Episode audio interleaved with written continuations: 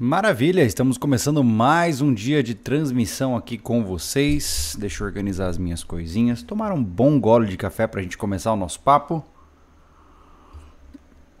E hoje vamos conversar sobre como você pode treinar um pouquinho aí a tua. Você pode usar como se fosse morais, cheats, né? Ou seja, para trespassar algumas barreiras que nós temos quando estamos criando novos hábitos. A ideia aqui é a gente conversar um pouquinho sobre como funciona o sistema de recompensa e de punição quando se trata de comportamento humano, tá? Uh, eu vou começar com calma, até porque, como eu comecei um pouquinho mais cedo hoje, algumas pessoas talvez não vão pegar o começo da conversa, mas eu sei que tem muita gente que assiste offline também, então eu não posso ser injusto com ambos os mundos, né? Então vamos começar, mas vamos começar de uma maneira mais lenta. Um, Bom, vamos lá. A primeira coisa que nós temos que entender é que, por mais que nós achemos que os seres humanos são indivíduos altamente evoluídos, né, uma espécie extremamente evoluída, do ponto de vista de análise comportamental, nós temos um comportamento muito semelhante a qualquer outro mamífero. Por exemplo, durante a faculdade, eu fiz uh, meu laboratório de análise comportamental e nele, na minha época, ainda havia a caixa de Skinner, certo?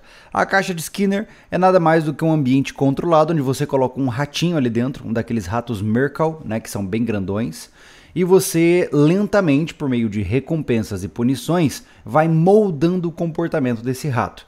Então, por exemplo, uma das primeiras atividades que você faz com o rato é ensinar ele a bater numa alavanca para conseguir água. Depois disso, você ensina ele a passar por uma argola, bater pela alavanca e aí então tomar água, e assim consequentemente. E aí talvez você me pergunta assim, caramba, como é que funciona? Como que você faz um, um rato dar duas voltas, passar por uma argola para bater na barra para então tomar água? Tudo isso se faz por meio de uma recompensa baseada em aproximação do comportamento ideal. Então, como é que funciona? Eu estou falando do caso do ratinho, porque depois a gente vai para a parte dos seres humanos, né? Como é que funcionava? É, eu tinha uma série de controles na minha mesa e a gaiola ficava isolada, né? Ela ficava, a, a, enfim, com um vidro na frente e tal, para que a gente pudesse trabalhar sem que o rato tivesse é, nos vendo e interagindo conosco, certo? Como é que funcionava? Quando o rato entra na gaiola, ele não entende nada de nada, ele está completamente perdido, ele não sabe o que ele está fazendo ali, certo? E aí, tem um, um canto da gaiola, é onde essa água sai, que basicamente é um pininho que levanta com uma bolha de água ali, como se fosse um pequeno, uma pequena cumbuquinha de água que levanta para fora do nível do solo, certo? Como que a gente faz para ele entender que ali tem água? Porque afinal ele não é um animal que conhece esse ambiente. Né? Então a gente começa a fazer recompensas com bases em aproximações sucessivas. Então veja, eu coloquei o rato na gaiola, ele está lá, de repente ele olha para a direção de onde a água sai. Eu vou lá e pum, ativo a água. Ele, opa, eu olhei para lá, alguma coisa aconteceu e eu ganhei água. Né? Ou seja, o animal ele fica em privação de água durante 12 horas antes da atividade, então ele está com sede. Então ele olhou para lá, puf, ganhou água. Opa, que legal, foi lá, tomou a água. Aí ele volta para o mesmo lado dele, olha de novo, você vai ativa de novo. E aí você começa a reforçar na cabeça dele que toda vez que ele olha para aquele cantinho ali, vai sair água, certo? Uma vez que você fez algumas repetições dessas e ele entendeu que ele olha para lá e ganha água, você vai aumentando o nível de exigência, ou seja, ele olha para lá e nada acontece. Aí ele fica meio confuso, porque ele queria continuar tomando aquela água, né? E aí ele dá um passo em direção àquele local. Puf, você ativa a água. Opa, então agora o comportamento evoluiu de olhar para lá para olhar para lá e dar um passo. E assim você vai lentamente até o ponto onde ele vai ficar olhando exatamente para onde a água sai para que você possa ativá-la. E aí depois, quando você vai aumentando a complexidade do comportamento, você espera ele olhar para a barra ali em cima, ativa a água. Depois você espera ele botar a pata na barra, ativa a água. E assim, consequentemente, você vai aproximando, vai formando o comportamento daquele indivíduo, daquela, daquele ser, uh, com base nessas recompensas que você vai dando quando ele está indo para o caminho certo. E aí, você talvez pense assim, né? Poxa, mas que, que curioso, né? É, é, bem parecido com o jeito que a gente cria filho, né? Pois é, é bem parecido mesmo. Bom dia para todos vocês, legal estarmos todos juntos aqui. É, porque basicamente o que nós fazemos com os nossos filhos é um sistema de recompensa e punição, né? Muitas vezes, é, infelizmente, alguns pais eles só usam um sistema de punição e não de recompensa, né? E além disso, nós temos também é, uma diferenciação, tá? Eu estou colocando aqui as terminologias que a gente usa para que você possa entender de maneira bem clara, tá? Você tem o reforço positivo, que é, por exemplo, uh, o ratinho olhou para onde eu queria, ele ganhou água, ou seja, ele foi recompensado positivamente por aquele comportamento. Eu tenho o reforço negativo, que é ele fez algo que eu não quero, então ele não ganha algo bom certo? Por exemplo, imaginemos que o seu filho, eu vou usar o exemplo de filho, que eu acho que é mais fácil de entender. Uh, seu filho lavou a louça e você nem tinha pedido. Caramba, vou até dar uma, um bombom para ele, né? Ou seja, reforcei positivamente o comportamento do meu filho para que ele se estimule a lavar a louça mais vezes sem eu pedir, certo?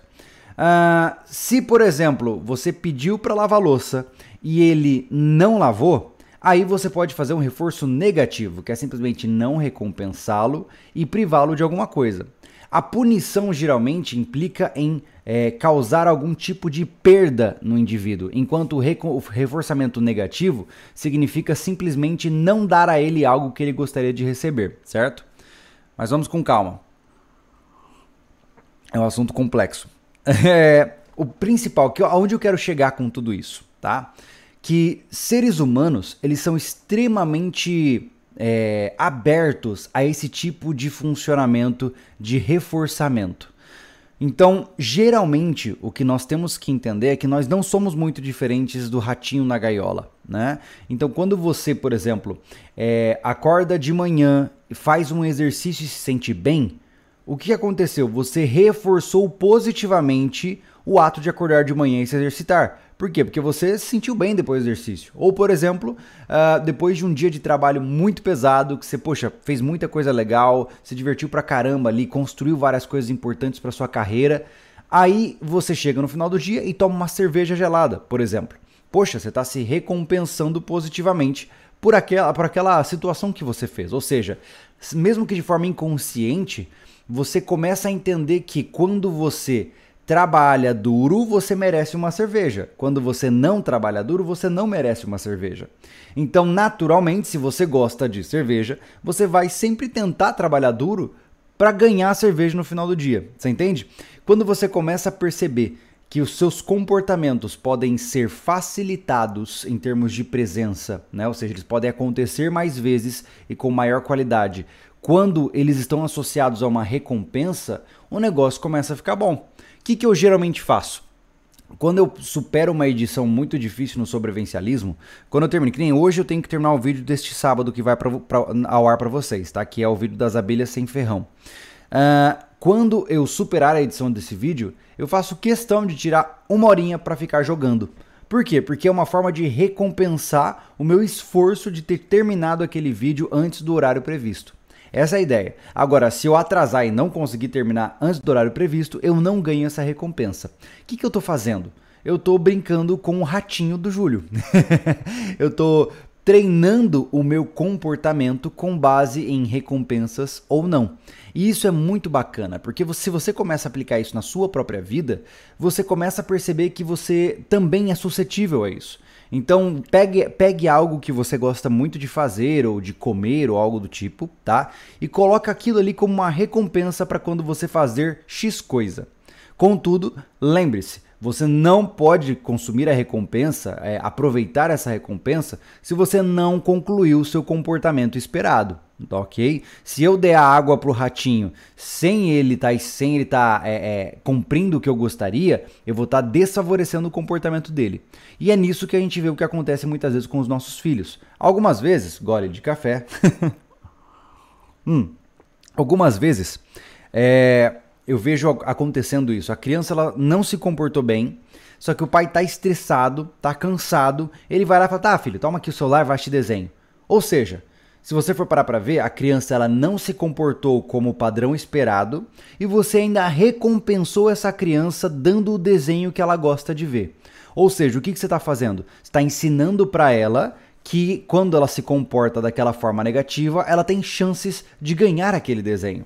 Olha que curioso que é isso, não é mesmo? E é uma, é uma coisa muito perigosa, né? Porque isso pode se escalonar. A velha birra de mercado, quando a gente muitas vezes tem uma criança gritando no mercado é só a evidência de um pai que não é um bom adestrador.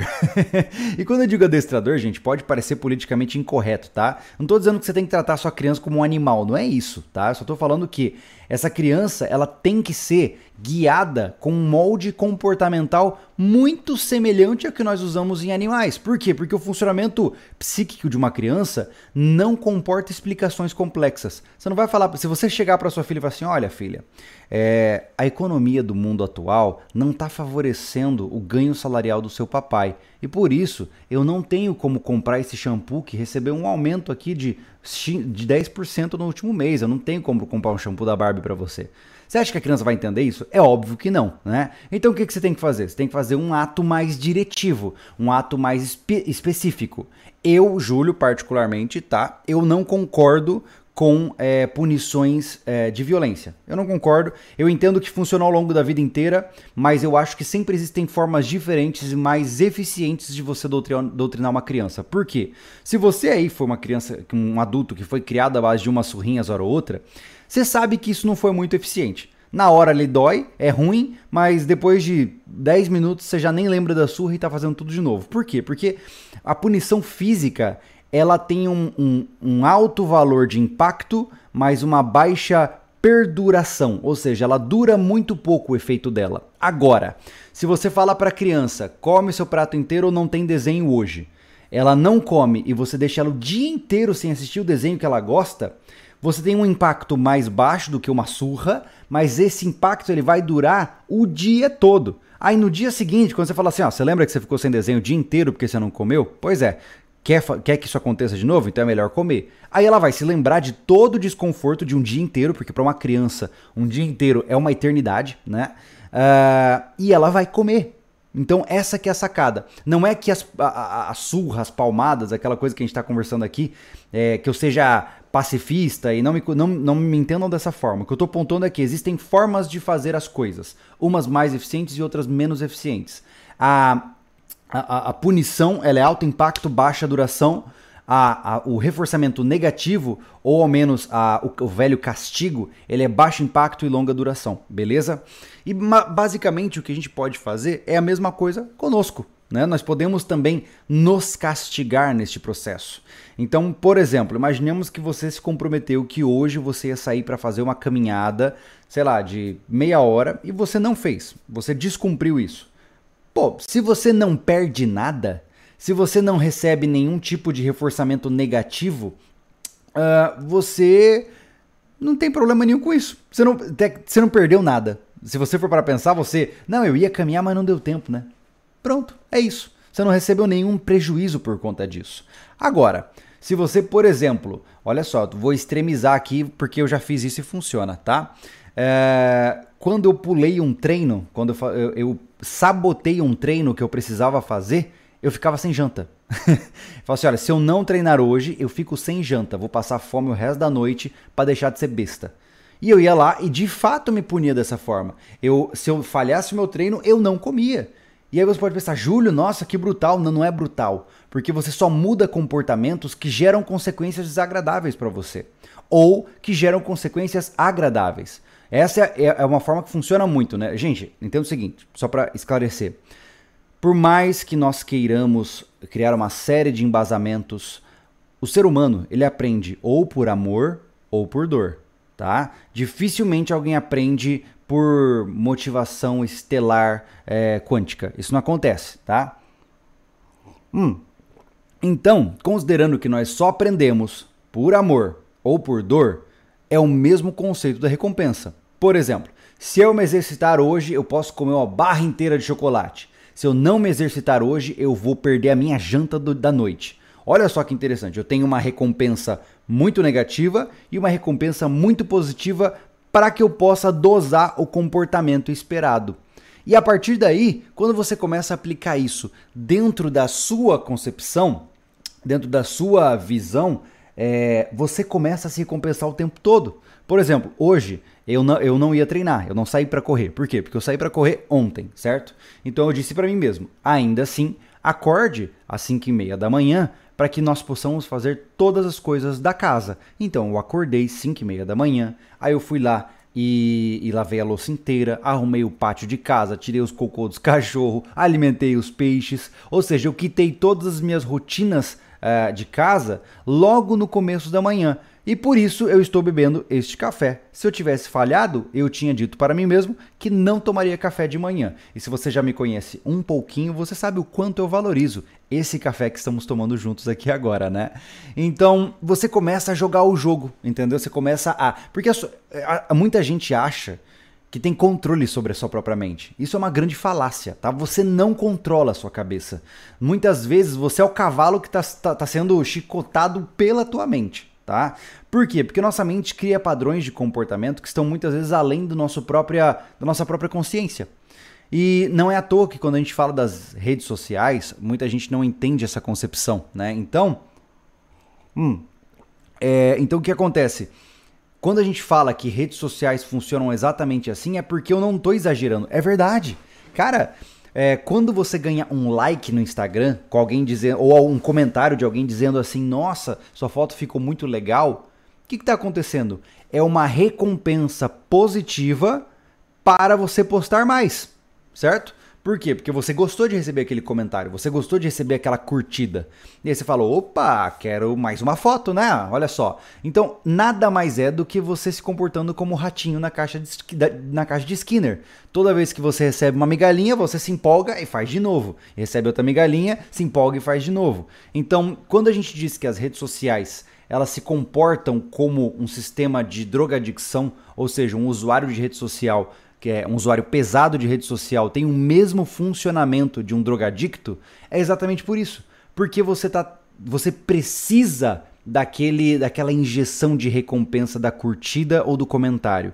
Entenda que não é uma curtida ou um comentário, não, é uma liberação de dopamina e serotonina no seu cérebro, tá? Então, quando você recebe um comentário dizendo: "Nossa, você ficou gatão nessa foto", você sente aqui aqui dentro, lá no hipotálamo lá, você sente uma liberação de serotonina que te dá aquela sensação de: "Ah, olha só, mandei bem", né? Ou seja, você foi recompensado com um uh, atordoante químico quando você ganhou esse comentário. E naturalmente você gosta de ser drogado e por isso você então posta mais vezes e assim o negócio vira um ciclo vicioso.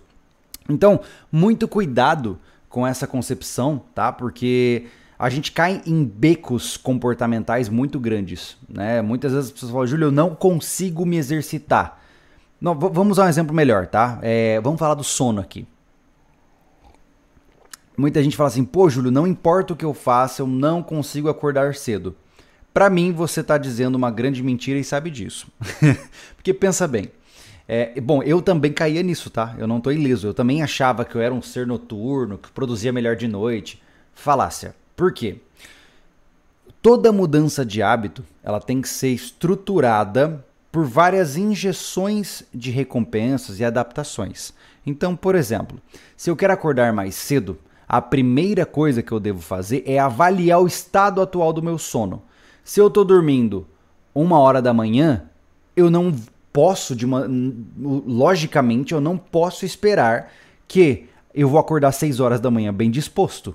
Né, com 5 horas de sono, você não vai estar tá bem disposto, independente do que alguns digam. Eu preciso só de duas horas de sono. Para, para com essa loucuragem. Então, olha só. Você precisa analisar o seu comportamento e entender, cara, se eu não consigo acordar cedo, talvez seja porque eu esteja dormindo tarde demais. Não, Júlio, não é. Pô, Júlio, eu deitei 10 da noite e ainda assim não consegui acordar cedo. Ok, então agora vamos analisar a qualidade do seu sono. Será que você tem um colchão apropriado? Será que você tem um travesseiro apropriado? Você está com algum tipo de desconforto? Você está bebendo bastante água ou você está se desidratando durante a noite e deixando seu corpo é, cansado? Então, perceba que é muito mais do que só, ah, eu acho que eu não nasci para isso. Não. Todos os hábitos que você possui precisam ser analisados em sua plenitude para que você possa então pensar em alguma mudança. Se hoje você é obeso por quê? Bom, logicamente, a grande parte da maioria dos obesos é porque ingere mais calorias do que gasta, certo? Então, se você é obeso e não consegue mudar isso, observe o hábito. Será que você não está ingerindo calorias demais? Ou será que você não está gastando calorias o suficiente? E como você gastaria essas calorias? De que forma? De que maneira? Por exemplo, eu digo isso muito sobre corrida. É, cara, você não pode esperar que você vai fazer uma ultramaratona se você não tiver bem dormido, bem alimentado, com o tênis certo, com a meia certa, com o humor certo. Cara, você tem que somar vários aspectos para oferecer as condições ideais para aquele hábito. E aí as recompensas positivas e negativas vão vir de, de encontro com isso. Então, se eu já tenho, por exemplo, o, o, o contexto ideal, certo? Vamos voltar ao exemplo do sono. Por exemplo, ontem, pasmem, eu dormi era 9h45. Ou seja, eu dormi 9h45 da noite, tá? Meu colchão é muito bom, porque quando a gente comprou, ele falou assim: eu quero comprar um treco que não me dá dor tem um colchão muito bom, dormi bem pra caramba, descansei pra caramba. Eu comecei a acordar às 5 horas da manhã, por quê? Porque eu estava bem, eu estava hidratado, eu estava descansado, eu estava motivado para começar o meu dia. Então, todo e qualquer hábito que você possui pode ser mudado. Naturalmente, quanto mais tempo você tem aquele hábito sendo executado da forma X, mais difícil vai ser para você modificá-lo, tá? Então, se você nos últimos 15 anos tem acordado ao meio-dia, não ache que do dia para noite você vai conseguir acordar às 6 da manhã. Não vai. Tá? Você vai ter que fazer o que, eu, o que eu conversei aqui no começo da nossa live, que é uma aproximação sucessiva. Então, se você quer chegar até às 6 horas da manhã como um horário bom para você acordar, você começa, por exemplo, acordando. Imaginemos que hoje você acorda todo dia meio-dia, beleza? Poxa, então a partir de amanhã eu vou começar a acordar às 11 certo? E você vai passar uma semana acordando às 11 horas. Aí, na outra semana, você vai acordar às 10, depois às 9, depois às 8 e assim consequentemente. Então, essa aproximação sucessiva do estado ideal de comportamento também tem que ser respeitada. Muitas vezes o cara fala assim: o cara, o cara não, se exercita, não se exercita há 20 anos. Ele não tira a bunda da cadeira há 20 anos. Aí ele fala: não, amanhã eu vou sair e vou correr 5 quilômetros. Cara, é claro que vai dar errado. Se ele de fato for, ele vai sobrepor muitos limites corporais dele, vai ser uma experiência horrível e ele não vai voltar a se exercitar. Por quê? Porque ele não está lidando com a, o cadenciamento que ele precisa. Se o cara não se exercita durante muito tempo, ele tem que sair para uma caminhada de 15 minutos, cara. Ai, mas só 15 minutos? Faça. Faça 15 minutos durante uma semana, todos os dias. Cumpriu os 15 minutos, maravilha. Agora vamos para 30 minutos na outra semana e assim consequentemente. O mal das pessoas é que além de elas não saberem do funcionamento de hábitos e de comportamentos, de reforçamentos que elas possuem em suas mentes, elas ainda são extremamente imediatistas e acabam sobrepondo esse cadenciamento que é tão importante para a mudança corporal, para a mudança comportamental. Hum. Enfim, sobre uh, o nosso usuário aqui, felicidade efêmera. Encaixe essa progressão sucessiva a uma rotina de exercícios físicos. Me apresente exemplos, por favor. Bom, acho que eu acabei de apresentar para você, né? Bom, olha só, eu, eu tenho agora, ontem, inclusive, eu decidi que eu vou fazer o evento chamado A Muralha, que vai ser lá em Joinville. São 42 quilômetros correndo ladeira acima. Eu saio de 400 metros de altura até 1.200 metros de altura. Esse evento vai ser dia 15 de agosto, tá? Eu estou bastante destreinado, visto que por conta da pandemia eu acabei não focando em nenhuma prova e um corredor sem prova marcada não é um corredor, né? É só um, um casual é, esticador de pernas. Então, eu, eu vou me comprometer com essa prova e para isso eu preciso cadenciar o meu treino para voltar ao meu estado físico que eu estava, certo? Então, eu não posso entender que, ah, não, pô, eu estava correndo 45 km, que eu estava correndo 50 km de boa, então amanhã eu saio para correr 30. Não, vou me arrepiar, vou me, vou me destruir, pô. Não vai funcionar assim. Então o que eu estou fazendo? As primeiras duas semanas eu estou fazendo o meu treino de 5 km três vezes na semana, abaixo de 35 minutos. Nossa, que medíocre. É, eu sei que é medíocre para quem já corre há um bom tempo, mas é o, é o processo progressivo. Daqui duas semanas eu já vou para 10 quilômetros na casa dos 1 hora e 5 minutos. E assim eu vou subindo de forma cadenciada. O difícil é que cada uma dessas etapas exige ajustes constantes. Né? Como eu disse, eu não vou conseguir acordar de manhã e correr se eu não tiver dormido bem, se eu não tiver jantado bem, se eu não tiver uma família que está estruturada de acordo com o meu hábito, porque muitas vezes a gente se sabota por conta dos familiares também, né?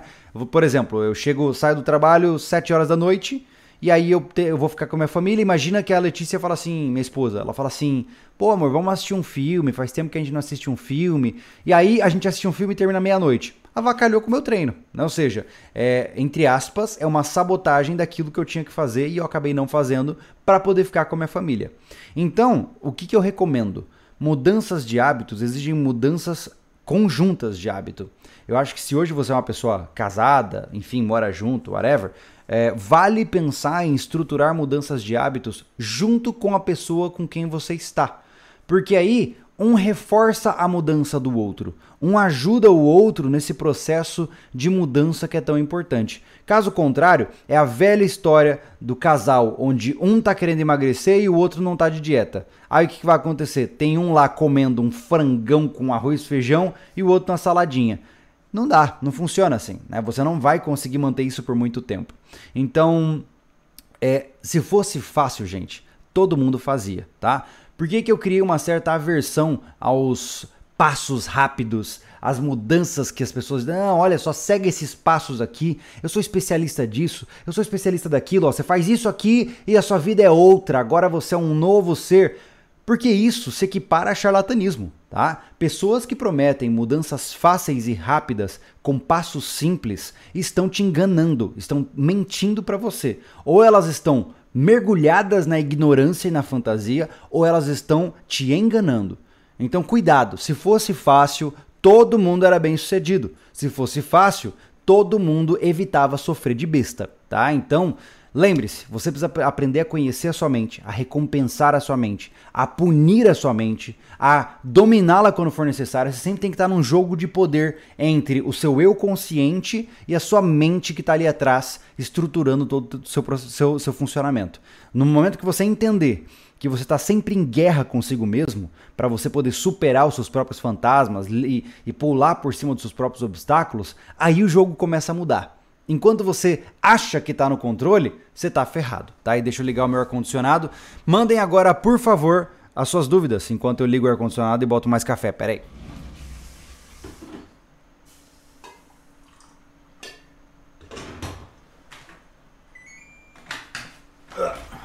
Vamos lá. Uh, Júlio, da perspectiva de um psicólogo, quais motivos levam uma pessoa a ser renegada de um círculo social? Um ciclo social. André, é... esse é um assunto muito complexo, cara, porque geralmente você é exonerado, né? Você é expulso de um círculo social, um ciclo social, um círculo social, quando você não está batendo com os valores daquele grupo, né? Quando aquele grupo apresenta valores que não são iguais aos seus, eles provavelmente vão te excluir. É assim que funciona, né? mas ah, muitas vezes a pessoa também pode se colocar num, numa posição de ressentimento e amargor que acaba levando ela para uma própria exclusão. Né? Tem muita gente que acaba é, se envenenando com condutas de vitimismo, de se sentindo amargas e a, dizendo que são prejudicadas pelos outros e terceirizando suas próprias culpas, e aí elas ficam tão tóxicas que elas também acabam sendo renegadas do seu ciclo social, tá? Vamos lá, que mais nós temos aí como conversas hoje? Ramon, Júlio, você demorou muito para começar o hábito da corrida? Ramon, eu comecei a correr aos meus 21 praticamente, o que já é bastante tarde, né? Então, eu, eu, eu comecei a. Cara, eu sou um nerd, né? Entenda o seguinte, eu, eu sou um cara apaixonado por tecnologia, tá? Então, o que, que eu fiz? Eu, na época, eu tinha feito um exame de, de saúde e os meus índices de colesterol estavam piores que o da minha mãe né? Eu, até os meus 20 anos eu só comia, nossa, a, daquele que tomava 2 litros de coca por dia, só comia porcaria. E, e aí o que eu fiz? Eu falei, cara, eu preciso mudar esse negócio. Porque se eu não mudar agora com 20, quando eu tiver 40 vai ser muito pior, né? E aí o que eu pensei? Eu falei, cara, eu vou encontrar um jeito de me interessar pela corrida. Eu comecei no ciclismo, né? Na verdade, eu fui pro ciclismo. Só que eu me desmotivei muito no ciclismo porque eu percebi que eu sou um cara muito competitivo e eu percebi que no ciclismo a influência da sua bike é muito grande na sua performance. Então, mesmo que eu seja um excelente ciclista, uh, um cara que tem uma bike de 50 mil, ele vai ganhar de mim, mesmo tendo pernas mais fracas, né? Então, isso me desmotivou bastante e eu fui para a corrida porque eu senti que talvez ali eu tivesse alguma chance de competir. Porque eu, eu sou motivado por competição, né? E aí eu pensei, cara, como que eu vou me interessar por um treco que é horrível, né? Porque correr, em essência, quando você está descondicionado, é horrível. Começa a sentir dor aqui na costela, no ombro, aí começa a doer tudo, enfim. Aí eu pensei, pô, cara, vou procurar alguma tecnologia, né? Como eu sou um cara que gosta de tecnologia. E aí eu encontrei um, um sistema de corrida minimalista com os Vibram Five Fingers e achei interessante e decidi testar. E aí eu fui mais pelo apelo de exploração é, de exploração de uma tecnologia diferente do meu cotidiano e acabei ficando, cara. E eu comecei a estruturar e um dos marcos principais para estabelecer um bom hábito de corrida foi marcar a minha primeira prova. Tá? Quando eu estava correndo 5 km, eu vi que ia ter uma prova de 10 km em um mês. Eu falei, é agora. Fui lá, e, e, me inscrevi, paguei 60 pila e me inscrevi na prova de 10 quilômetros. Ou seja, eu me comprometi financeiramente com aquilo ali. E aí, pior que isso, eu fui na rede social, falei para os meus amigos, falei para minha família: ó, oh, gente, dia tal eu vou correr 10 quilômetros. Por quê? Além de eu me comprometer financeiramente, eu me comprometi socialmente. Porque se eu não for na corrida, todo mundo vai falar assim: pô, Júlio, você falou que ia e não foi, ah, furão e tal. Então eu me comprometi socialmente. E aí eu comecei a correr, gostei da sensação de ganhar uma medalha e foi muito bacana. E a partir daí o negócio é, avançou, tá? Vamos lá. Uh, o Welton aqui, ó. Já experienciei bem essa dos castigos. Perdi muito meu material escolar quando criança. Mãe me proibiu assistir desenho por um ano. Caraca, um ano, Welton. E nunca mais perdi nada. Pois é, é isso aí. Uh, o Johnny, Júlio, por qual motivo a procrastinação é sempre tão forte? Johnny, hoje nós temos muitos sistemas de sabotagem estruturados na nossa vida, né, cara? É... Por exemplo, olha só que curioso, né? Você imaginemos, imaginemos que agora você tinha que estar tá se exercitando e não está. Mas você está sendo recompensado, não está? Você não está nesse momento sentado num lugar confortável, vendo um conteúdo que você talvez goste? Pois é. Então, fica difícil você fazer as coisas que você precisa fazer se é mais fácil ser recompensado de outra maneira. Né? Então, no mundo atual, a gente pode cair na mediocridade, a gente pode se sabotar, a gente pode procrastinar muito facilmente. Porque as recompensas estão aí, ó. Você vai aqui na padaria, compra chocolate, você vai aqui na. abre aqui o teu celular, você fica jogando o dia inteiro, né? Então, diferente dos tempos antigos, por que, que muita gente fala que antigamente as pessoas trabalhavam muito? Porque elas não tinham acesso a essas recompensas negativas. Elas não tinham como largar o trabalho e ficar jogando no celular o dia inteiro, né?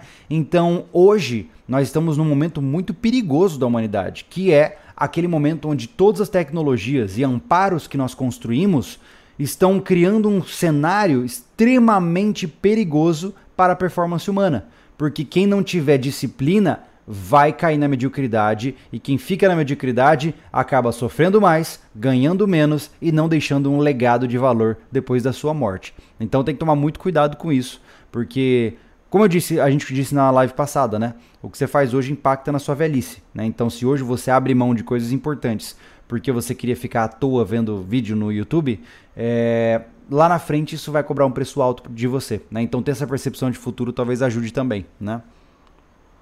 Hum. Uh, vamos lá, que mais? Não vi o caso do Guilherme e Sol. Do caso Guilherme e Sol. Não vi ainda, William. Não sei. Eu não assisto notícias, tá, gente? Eu só vejo os tópicos principais, o, o trending topics, né? E só. Eu não, não vou além disso, tá? Mas enfim, eu acho que de maneira geral é isso. Batemos nosso tempo aí de meia horinha. Eu espero que essa conversa tenha ficado clara para vocês. Eu recomendo aos que chegaram depois, né? Quando chegaram aí na transmissão depois da metade, voltem para o começo para entender o contexto inicial, porque hoje eu acho que talvez eu tenha feito um papo um pouco mais aprofundado e vale a pena você conferir, tá? É, e eu enfatizo, tá, gente? É, cara, mudar hábitos não é fácil, mas com um pouquinho de persistência você talvez consiga, tá? As chances de você ser bem sucedido na vida estão ficando cada vez menores por conta da quantidade de influências negativas que nós estamos tendo. Então cabe a você se doutrinar mesmo, cara. Você tem que ter uma mente é, é, é, quase que militarizada, né? De cumprir missões. Ou seja, estabeleça uma missão, busque os recursos logísticos para aquela missão e execute aquela missão. Porque se você começa a olhar para as coisas de uma maneira muito casual, cara, sua vida vai passar e já era, e acabou, e passou, e você não conquistou nada, e aí você vai se tornar um vitimizado, né? É, tem muitas pessoas que, por quando percebem que sua vida foi jogada no lixo, começam a culpar os outros, né? E aí, cara, é um caminho perigoso, né? É um caminho perigoso. Quando você começa a achar que a culpa tá no outro, você está num rumo muito perigoso, que é o rumo do ressentimento, da raiva e que leva a, por exemplo, atos terroristas, como o que aconteceu aí diversas vezes lá nos Estados Unidos, de jovens que simplesmente sentem que o mundo os prejudicou, que eles são as vítimas da sociedade e agora eles querem vingança e querem sangue. Ou seja, patético, inferior e deprimente. Então não caia nessa loucuragem, tá? Não caia nesse, nesse formato de pensamento. Sentir-se prejudicado pelos outros é só uma maneira de esconder a fraqueza que está dentro de você, beleza? O que, o que você tem que fazer é, mesmo que os outros queiram te prejudicar, você dá uma pisada na cabeça de todo mundo e passa por cima desse negócio. E eu tenho autoridade de dizer isso. Porque se você acompanha a nossa história, tanto no sobrevivencialismo como no Família Lobo, você sabe que eu já tive que pisar em muitos sapos na minha vida. Então eu posso dizer com autoridade: quando algo muito zoado acontece na sua vida, você sempre vai ter a opção de superar esse negócio. Sempre. Ou você tem a opção de se vitimizar e ficar magoadinho. Né? Então cuidado, cuidado. Não sofra de frouxidão de alma como disse lá o nosso amigo daquele livro Arte de Pensar, que agora eu esqueci o nome. Frouxidão de alma. Esse é um, eu adoro esse termo. Mas enfim, gente, eu tenho agora que entrar na minha lição de Esperanto, porque senão eu vou me atrasar para o meu trabalho, tá? Então, um bom dia, uma boa tarde, uma boa noite para vocês. Nos vemos amanhã, beleza? Valeu!